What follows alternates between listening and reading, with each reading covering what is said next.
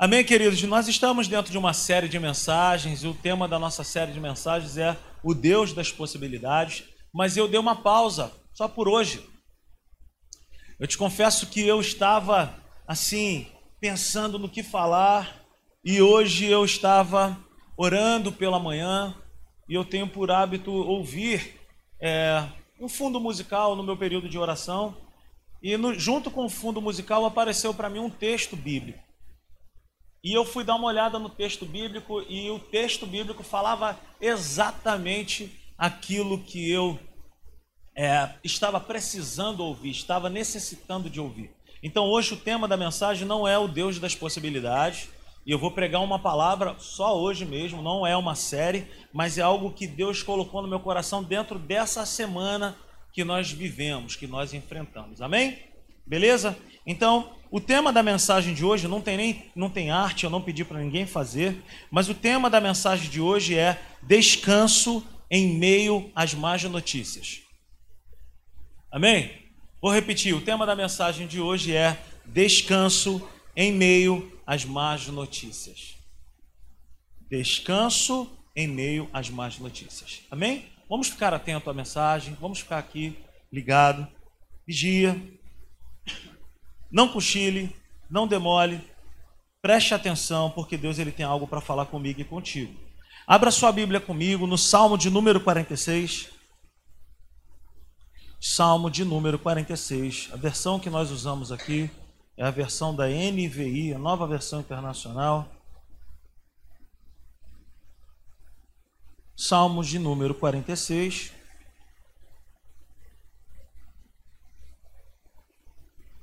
A partir do versículo 1, quem achou, diga amém. Quem não achou, diga ai de mim. Ai de mim eu espero. Ai de mim ainda? Quem achou, diga amém. Quem não encontrou, diga espera aí, meu irmão. Todos acharam, né? Ah, meu irmão, se tu não achou, acompanha na tela aí, compadre.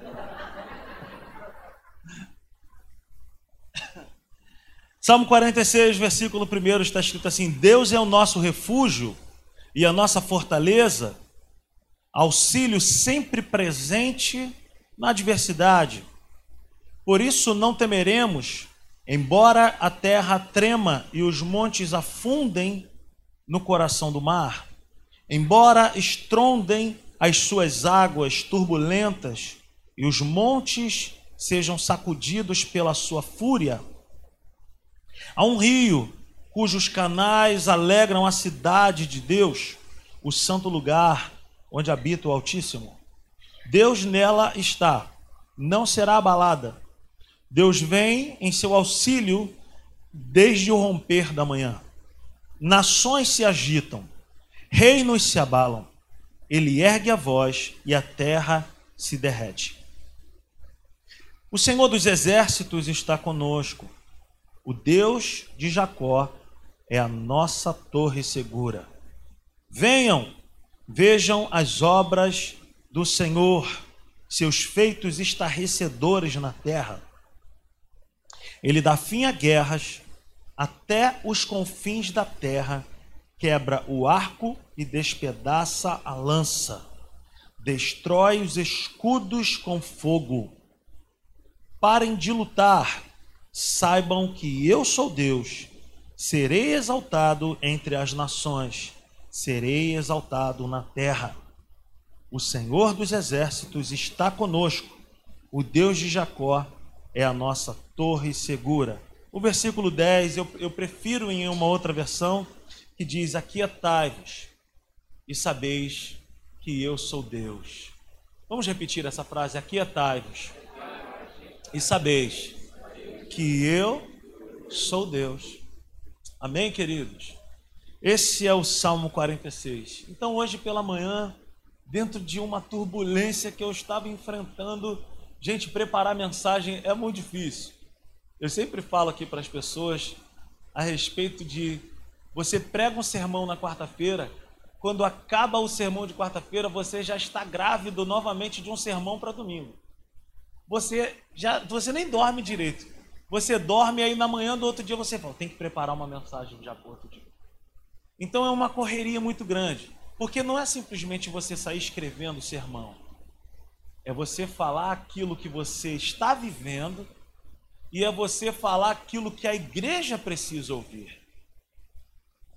Então, quando eu parei para meditar nesse Salmo 46, eu falei, cara, é tudo que eu estou precisando e é tudo que eu estou percebendo num contexto geral no corpo de Cristo. Nós estamos vivendo um tempo muito difícil.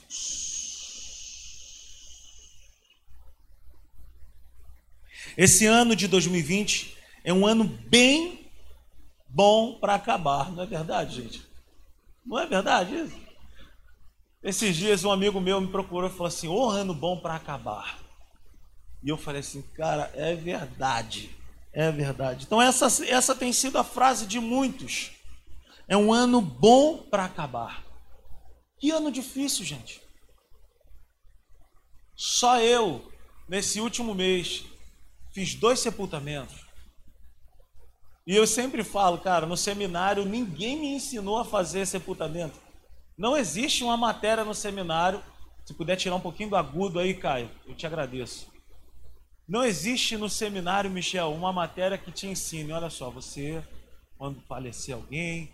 Não, não tem isso. Toda vez que eu entro no carro, geralmente eu vou sozinho, assim. Eu entro no carro e eu vou falando assim: Senhor, o que, que eu vou falar? É muito difícil.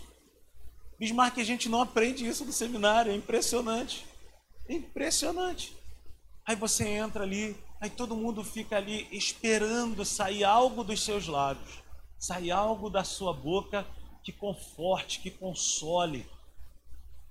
Mas como trazer uma boa notícia num momento tão difícil como esse?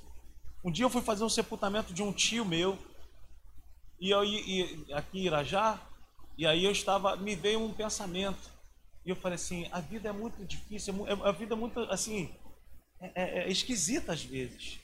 De um lado, um grupo de pessoas está chorando, do outro lado tem um, tem um hospital ali de Irajá, onde muitas pessoas estão rindo, chorando de alegria, porque nasceu alguém.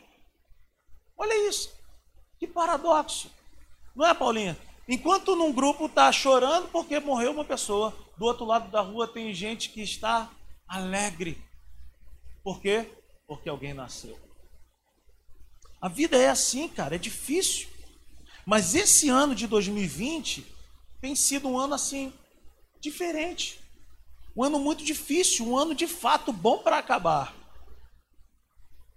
Quantos aqui, nessa semana, ouviram uma boa notícia? Eu tenho falado isso para as pessoas, amém. Glória a Deus, amém. Alguém ouviu uma boa notícia aí? Cara, a gente tem que se atentar nisso. A gente tem que se atentar nisso. Sabe por quê, gente? Porque nós somos o povo das boas notícias. Primeiramente, nós somos cristãos evangélicos, sim ou não? E a palavra evangelho significa isso, uma boa notícia, uma boa nova. Mas nós estamos sendo bombardeados por más notícias. E as más notícias têm sufocado as nossas boas notícias. Ontem eu e a Natália fomos convidados para tomar um café da tarde na casa de um amigo nosso lá do condomínio. E eu me prontifiquei a celebrar com ele a reforma que ele fez no apartamento dele. Sabe por quê? Porque nós estamos sendo inundados de más notícias. Então eu comecei a falar: que parede linda! Olha, tua casa ficou maravilhosa! Que quadro, meu irmão! Cara, que capricho! Que bom, cara, que bom gosto! E ele ficou meio assim, ó. E eu falei para ele: eu falei assim, Lequinho, nós precisamos valorizar essas coisas. Como eu falei para vocês ainda agora, eu estava dentro dessa semana num tempo de murmuração terrível. Eu reclamando, não sei o que, que coisa e tal, e bababá. E daqui a pouco me veio aquele start assim. E eu olhei para o céu, olhei assim, tive um flerte assim, olhei para o. Falei, o céu está em ordem, cara. Está tudo no lugar. E tenho mais motivos, eu e você, nós temos mais motivos para poder celebrar do que para poder reclamar. Mas de fato, nós temos sido bombardeados por más notícias. Quantas coisas chatas nós estamos enfrentando nesse tempo? Por exemplo, eu amo abraçar as pessoas. Eu amo abraçar, dar beijo nas pessoas. Eu abraço meus amigos, eu beijo meus amigos, aperto a mão. E a gente está sentindo falta desse tipo de coisa. Eu odeio essa máscara que a gente precisa usar. Se eu pudesse, eu pegava essa máscara, ia passar silicone no pneu do carro com ela, assim, ó. Se eu pudesse, eu ia pegar essa máscara, cara. Sei lá, ia lavar carro com ela, ia pisar nela. Essa máscara é insuportável. Nós nunca mais vamos. O dia que, o dia que alguém fala assim, pode deixar de usar máscara, tenho certeza que vai ser igual formatura de faculdade. Todo mundo vai falar assim, é! Ninguém aguenta mais essa bexiga aí. Nós não podemos abraçar, nós não podemos apertar a mão, nós não podemos andar sem máscara. Está tudo muito chato. E qual é a tendência disso? Nós focarmos naquilo que é ruim e nos esquecermos da boa notícia. Nós temos uma maior probabilidade de olhar para o ruim, de olhar para aquilo que não está bacana, para aquilo que não está bom, nos esquecemos de tudo que Deus já fez e passamos a olhar só para aquilo que está ruim. Isso acontece só comigo? Não é verdade? Mas então, é essa é a artimanha que o inferno tem utilizado. E por isso o, o volume de tantas pessoas prostradas, desanimadas, afligidas, angustiadas. Por quê? Porque se esqueceram do que Deus tem poder para fazer não estamos trazendo à memória mais aquilo que nos dá esperança. Estamos trazendo à memória somente aquilo que tem sido noticiado, somente aquilo que tem sido visto com os nossos olhos. O que mais tem feito mal nesses dias é a desesperança. É a falta de expectativa, aquela expectativa boa. Boa notícia tem feito muito O que parece com essas notícias é que o nosso Deus, Ramon, ficou bem pequenininho. O que parece é que com tantas notícias ruins, parece que Deus perdeu o controle, parece que Deus ficou pequeno. Olha aí. Parece que Deus ficou pequeno e que ele não tem mais poder de resolver as coisas. E com isso, o inimigo das nossas almas, ele vem ganhando o quê? Força com isso. Nós precisamos vigiar muito em relação a esse pensamento, gente. Nós precisamos vigiar muito com o nosso interior. O próprio salmista, certa vez, ele falou assim: Olha, por que, que está abatida a minha alma? Por que, que tu está assim?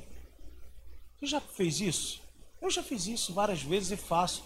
Meu Deus, hoje o negócio está esquisito, hein, gente? É o que? Sonic agora? Pô, me ajuda aí, gente, por favor. É o Sonic? Me, ajuda aí, por favor, hein? É, se puder, puder colocar aí no silencioso, eu agradeço muito. Até perdi o fio da meada. É, o Sonic passou aqui me tirou do. Então, gente, o que parece é isso é que nós estamos, sabe, ficando oprimidos. Uma igreja que é feliz, alegre e que tem toda a probabilidade para viver o melhor, o melhor de Deus na terra. Mas parece que nós estamos nos esquecendo do nosso Deus. Parece que Deus mudou. Parece que Deus já não está mais conosco. Parece que Deus ficou pequeno. Parece que chegou a notícia lá no céu e, e, e, e falaram: Olha só, Senhor, o negócio lá na terra está terrível. Parece que Deus botou a mão na cabeça assim e falou: Cara, eu não sei o que fazer. Eu não sei o que fazer. Deixa eu te falar uma coisa. Isso não aconteceu.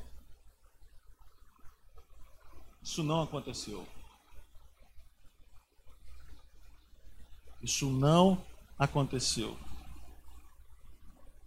Existe uma esperança para todo aquele que crê em Deus. Existe uma expectativa para todo aquele que tem uma aliança com Deus. Eu nunca vi um justo mendigar o pão, nem a sua descendência perecer. Irmão, deixa eu te falar uma coisa nesses dias. Deus está para fazer uma revolução. E Ele vai surpreender a minha vida e a tua vida. Para que você possa entender, aqui na simples igreja, em duas semanas, duas pessoas me procuraram para falar de uma baita de uma oportunidade no emprego que aconteceu. Sem fazer força. Sem fazer força. Pelo simples fato de continuar crendo que Deus não mudou. Pelo simples fato de continuar acreditando que Deus ele está fora dessa situação. Pode o mundo estar pegando fogo, pode as coisas estarem, sabe, terríveis, mas Deus, ele continua pleníssimo. Pleníssimo. Em seu trono, ele reina, ele governa, ele tem todo o poder para mudar a minha e a sua vida. Eu e você não dependemos do governo, nós não dependemos da economia mundial, disso ou daquilo. Quem tem uma aliança com Deus está debaixo dessa aliança. Mas quem é que vai experimentar disso? Aquele que crê, aquele que lê as Sagradas Escrituras. Você me entende nessa noite? Então, o que parece é que Deus tenha ficado pequeno, o que parece é que Deus agora passou a ser uma pessoa e que agora ele também está precisando de ajuda. Só que Deus ele não é uma pessoa como eu e você, limitado. Ele tem todo o poder. Ele tem todo o domínio. Como eu disse aqui na série do Deus das Possibilidades, o nosso Deus ele tem um diferencial que ninguém tem, que nenhum outro Deus tem. Ele cria coisas da onde não existe maquete, projeto, substância. Ele cria, ele fala e as coisas acontecem. Como que Deus criou o universo? Como que Deus criou tudo? Apenas falando que haja isso, que haja aquilo, que haja isso. E nós achamos que esse Deus mudou. Ele não mudou. Ele é o mesmo. Ele é o mesmo, André. Ele é o mesmo, Dan.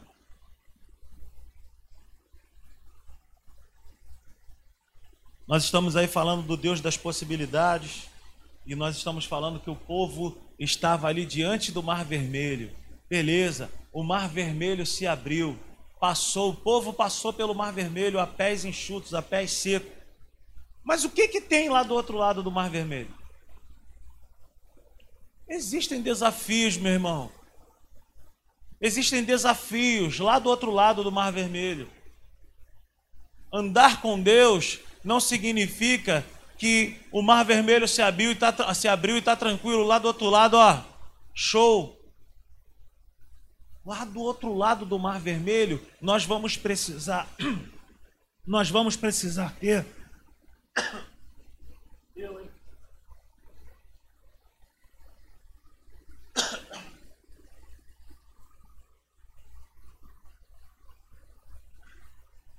Tá amarrado, meu irmão.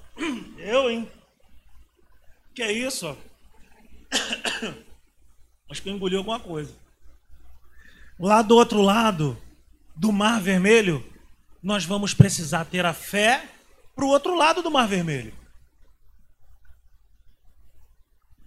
Mas o mesmo Deus que abriu o Mar Vermelho é o mesmo Deus que vai estar conosco lá do outro lado.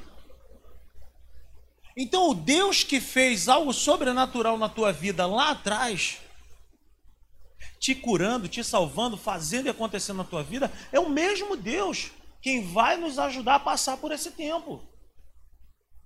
Quem vai nos dar uma estratégia, que vai nos dar uma sabedoria.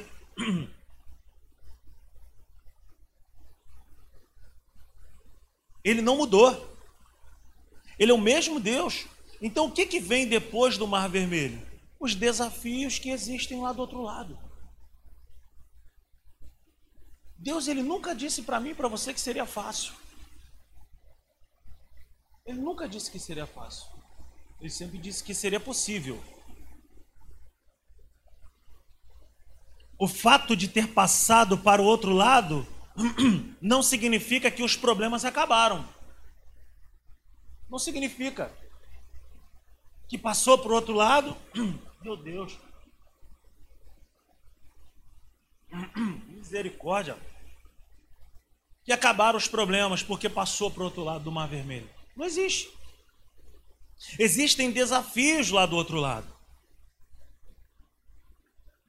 Existem desafios do outro lado. Você está entendendo isso? Então, o inferno, ele não tem poder criativo. O inferno, ele não tem poder criativo. Ele tem poder repetitivo. O que, que acontece? O inimigo das nossas almas, ele é um ser persistente. E ele vai bater em uma tecla na minha vida e na tua vida que ainda não aconteceu algo que você tem clamado a Deus para que haja um milagre ou isso, aquilo, e ele vai ficar batendo naquela tecla dizendo que Deus nos abandonou, que Deus esqueceu de nós, que Deus não tem poder para resolver isso. Por quê? Porque ele não tem poder de criação. Ele é o, ele é o pai da mentira, mas ele é persistente. Ele vai ficar batendo naquela tecla ali.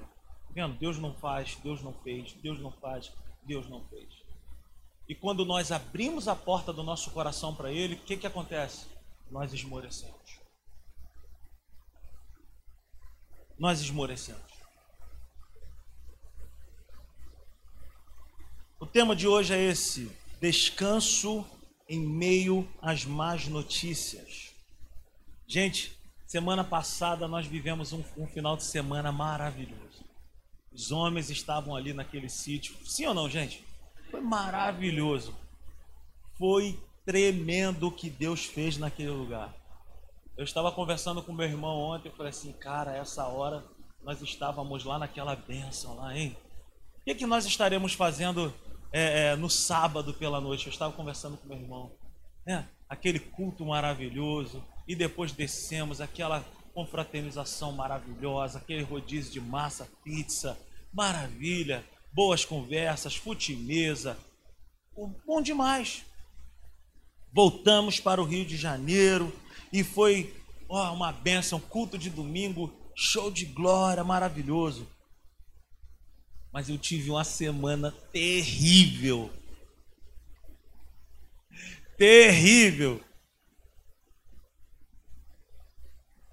Essa semana para mim e para Natália foi uma semana assim que a gente não dormiu. Não dormiu. O Mauricinho nesse dia me procurou e falou assim: irmão, tu tá com cara de cansado. Vamos lá, a sequência dos fatos. Meu filho menor, o Tito, aquele garotinho, aquele pequenininho, bonitinho. Aí tá falando lá, ó. Foi pegar a bandeja de copo. Puxou a bandeja de copo. Cai no nariz dele. A bandeja de copo.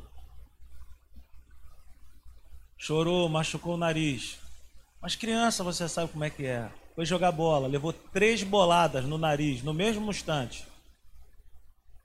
Veio chorando para o meu lado, eu não estou sabendo de nada, pulou no meu colo. O nariz dele estava escorrendo, eu fui limpar o nariz dele, apertei o nariz dele. Coitado do garoto. Ele ficou muito mal. Resumindo, o nariz do garoto ficou igual a rena do shopping. Enorme de inchado. Quem viu a foto aí Meu Deus, que isso? O nariz dele estava desfigurado. Criou uma carne esponjosa dentro do nariz do garoto. sangue pisado. Quando ele acorda no outro dia, a gente toma um susto. O nariz é enorme, a narina tampada de sangue e ele rolando de um lado para o outro que não conseguia dormir. Vamos para o hospital.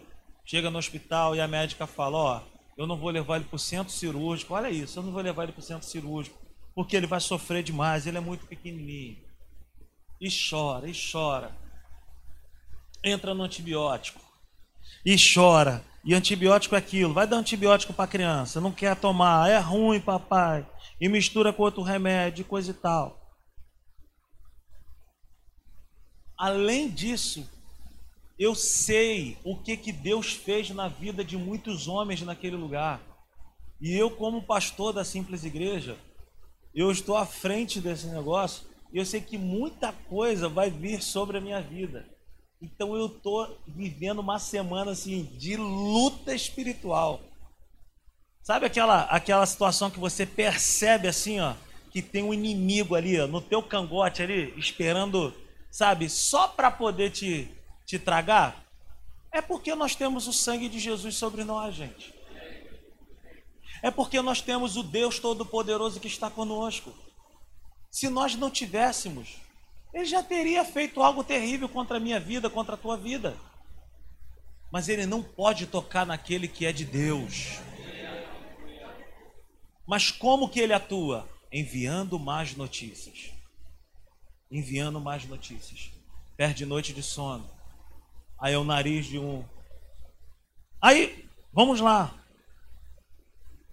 Aí as pessoas começam a me mandar mensagem como se eu trabalhasse na OMS.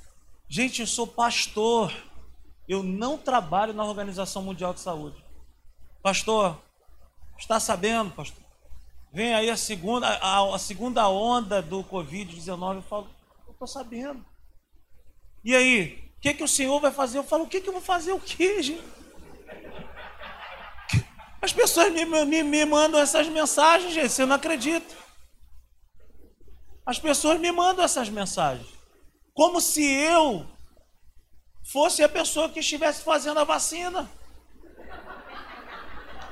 As pessoas, elas esperam. É sério, Michel. E aí? O que, que o senhor vai fazer? Vou falar, máscara e álcool em gel. Não tem jeito. Vai fazer o quê? Suco de inhame. É suco de inhame com laranja, meu irmão. Abacaxi, sei lá, qualquer coisa.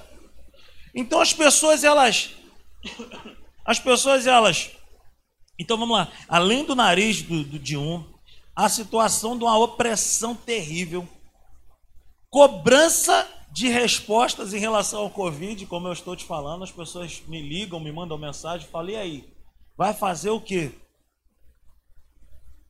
Aí tem gente que me manda mensagem e fala assim, vai, tem que fechar a igreja. Aí da outra metade liga e fala: Não fecha a igreja. É sério, eu estou falando para vocês.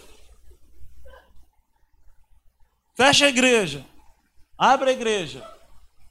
Fala, meu Deus do céu. Aí tem gente que fala, fica em casa. Aí o outro fala, tem que sair de casa. tá rindo que não é contigo. E aí eu falo assim, cara, eu não tenho respostas para todas essas coisas. Mas uma coisa eu te falo: se eu também não tiver uma convicção em Deus, cara, a gente já teria desistido nesse ano. Nesse ano, se eu não tivesse um chamado, ou se eu não tivesse uma firmeza em Deus, teria reunido vocês e falar, gente, olha, esse negócio de pandemia. Eu estava conversando com o Daniel esses dias, eu falei, meu irmão, tem sido muito difícil pastorear tem sido muito difícil você conduzir uma igreja com esse maldito desse Covid aí. E aí vem um e fala: fica em casa, sai de casa, fecha a igreja, não fecha a igreja. E as pessoas querendo respostas que eu não tenho para dar. Por que, que eu estou falando tudo isso? Porque nós precisamos entender que a nossa vida não está nas mãos dessas más notícias. A nossa esperança não está nessas más notícias. Nós temos que ver a realidade, sim. Mas acima de tudo, nós temos que dar crédito à palavra de Deus. Acima de tudo, nós precisamos abrir o nosso coração e entender que existe um Deus que tem cuidado de nós. Existe um Deus que tem cuidado de nós. Essa semana, vou te ser sincero, essa semana me deu vontade de sumir, de pegar o meu narigudinho. Bora, narigó, tô chamando ele de narigó. Bora, narigó, vamos embora pegar a chave do apartamento dos meus irmãos, dos meus cunhados de, de praia. Cara, eu preciso sair daqui. Mas sabe o que, que ia acontecer? Essas coisas iriam junto comigo. Porque os problemas, eles, sabe, eles andam com a gente. Dá vontade de sumir? Dá. Dá vontade de colocar um pensamento dentro de nós e dizer assim: cara, hoje eu estou precisando de quê? De descanso. E é sobre esse descanso que eu quero falar. O descanso que eu e você precisamos. Não é o descanso de você ir lá para Penedo, passar um final de semana. Ah, é maravilhoso, eu faço isso de vez em quando. É bom. Não estou falando que não é que não faça, não é para fazer. Mas o que eu estou falando é, um, é de um descanso. E essa palavra descanso significa confiar em Deus. Descansar em Deus. Confiar a Deus.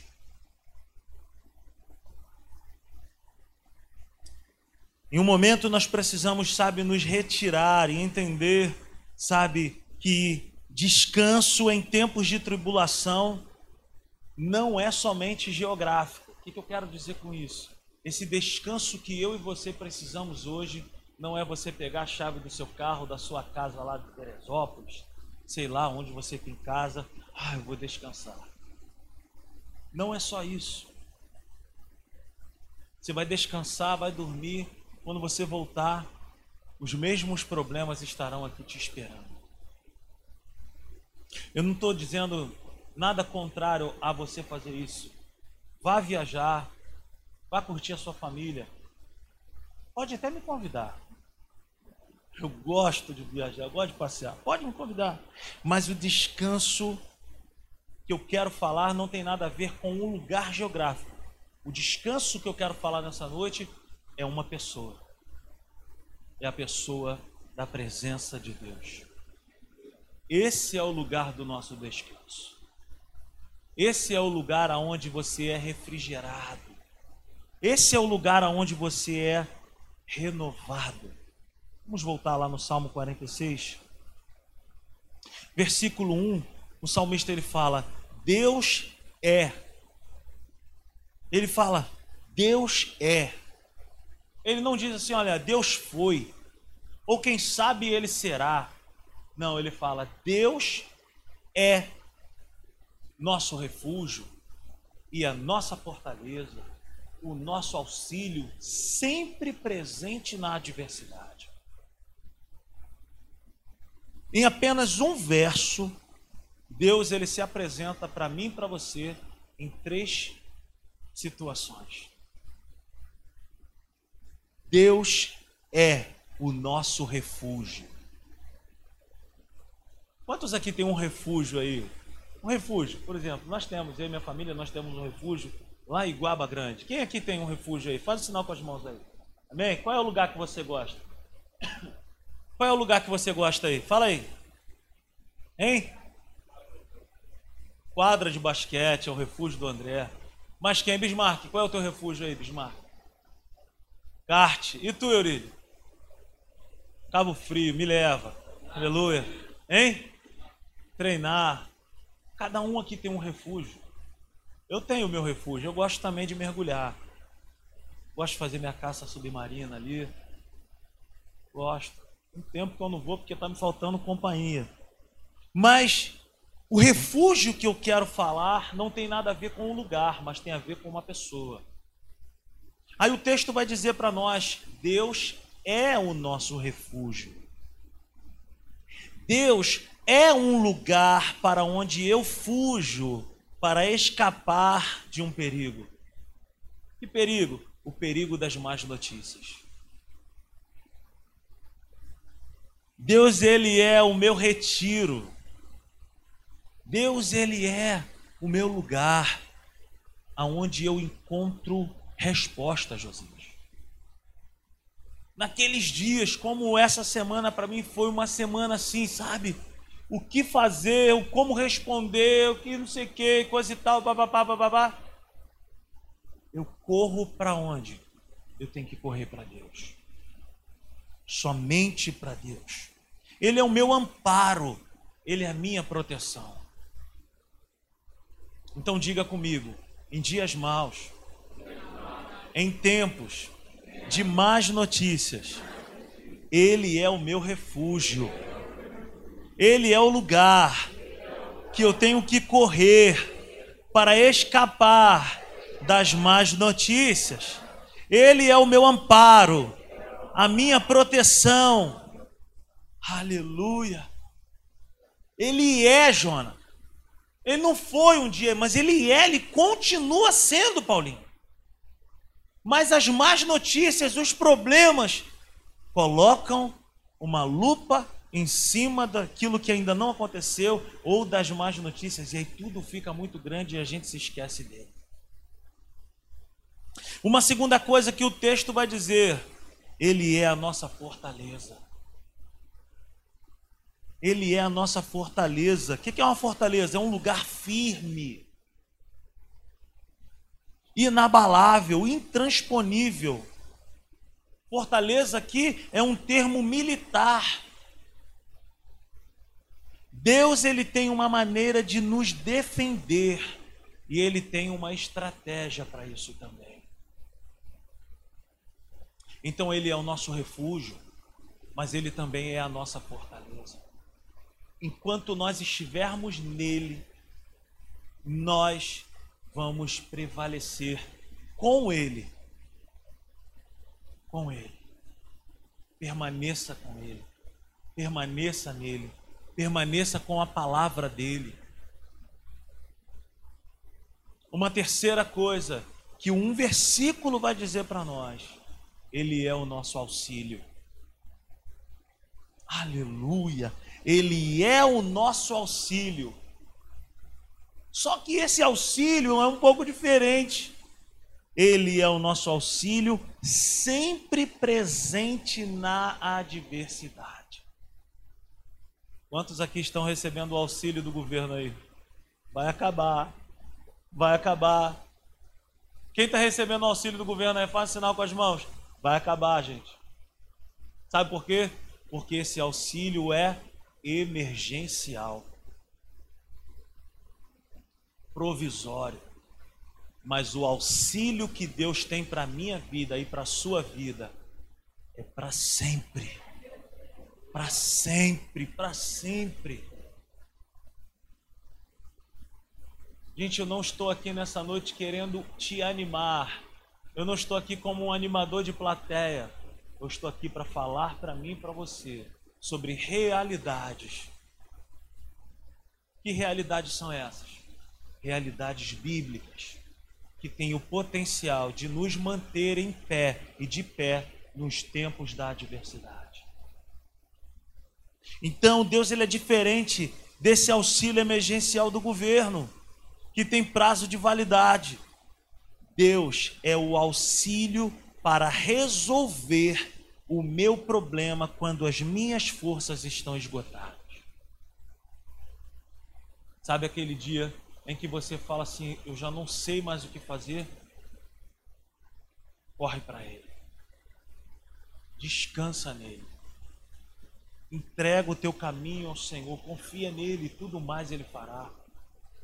Você não sabe o que fazer? Não faça, espera, ora Pergunte a Ele, converse com Ele.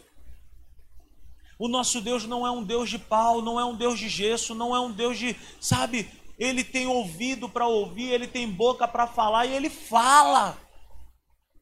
Fale com ele. Dessas três características que nós acabamos de falar, nós podemos entender algo. Ele sempre está presente em nossa adversidade. Aí sim, aí eu te pergunto: aonde que ele está? Aonde Deus está? Se tudo parece mal, por isso que no verso 10, e aí eu quero fazer o, o uso dessa outra versão. Aquietai-vos e sabeis que eu sou Deus. Aonde Deus está? Deus está aonde eu e você aquietamos o nosso coração. Enquanto eu e você estivermos lutando, correndo igual loucos, ele não vai fazer nada. Aonde que ele vai operar? Quando eu e você falarmos, Senhor, estou tirando meu time de campo e eu quero entregar em tuas mãos. Aquietai-vos. Calma.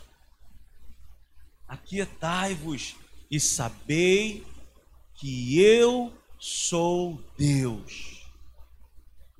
Aquietai-vos e sabei que eu sou Deus. Quem é Deus, gente? Quem é Deus? Eu tenho algumas definições aqui para gente nessa noite, para nós encerrarmos. Quem é Deus? Ele é antes de tudo, ele já era. Quem é Deus? Ele é o nosso ajudador que não precisa da nossa ajuda, mas nós precisamos da ajuda dele. Quem é Deus? Ele é o Todo-Poderoso que tem todo o poder para criar coisas da onde não existe. Quem é Deus? Ele é o Deus que, apesar de ser grande, ele trabalha no silêncio. Quem é Deus? Quem é Deus? Ele é aquele que diz para mim e para você nessa noite: Eu não preciso da tua ajuda, mas você precisa da minha. Ou você trabalha ou eu trabalho. Quem está entendendo isso nessa noite? Aleluia! Fique de pé nesse momento. Eu quero encerrar esse sermão nessa noite.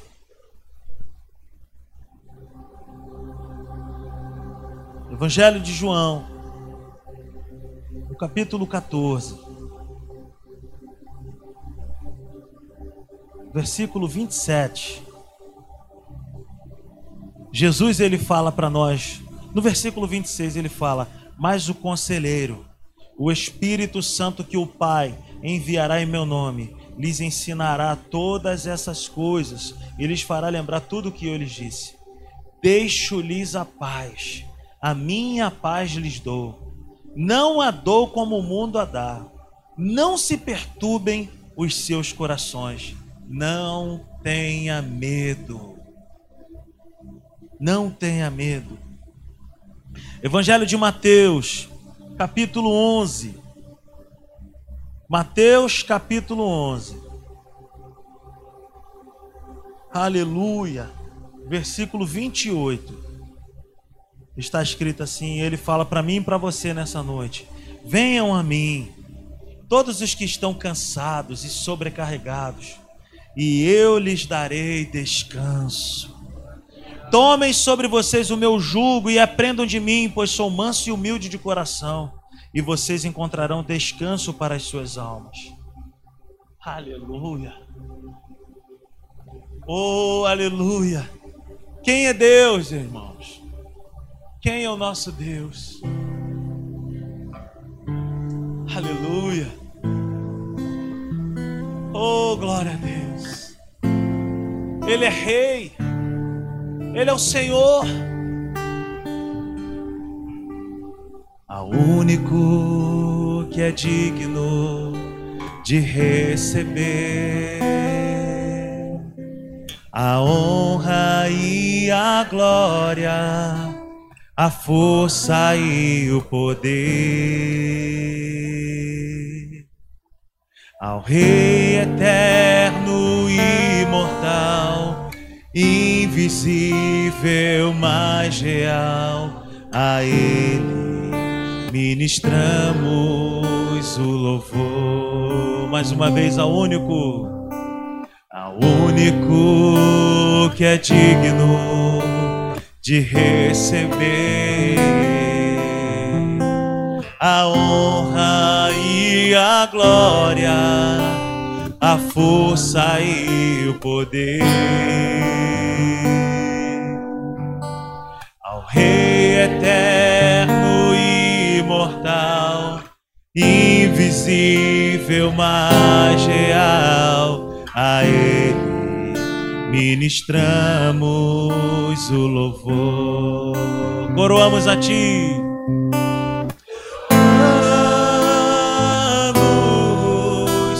a ti, ó Rei Jesus, coroamos a ti, ó Rei Jesus, adoramos a ti, adoramos o teu nome, nos rendemos aos teus pés, consagramos todo nosso ser a ti. Aleluia. Aleluia. Aleluia.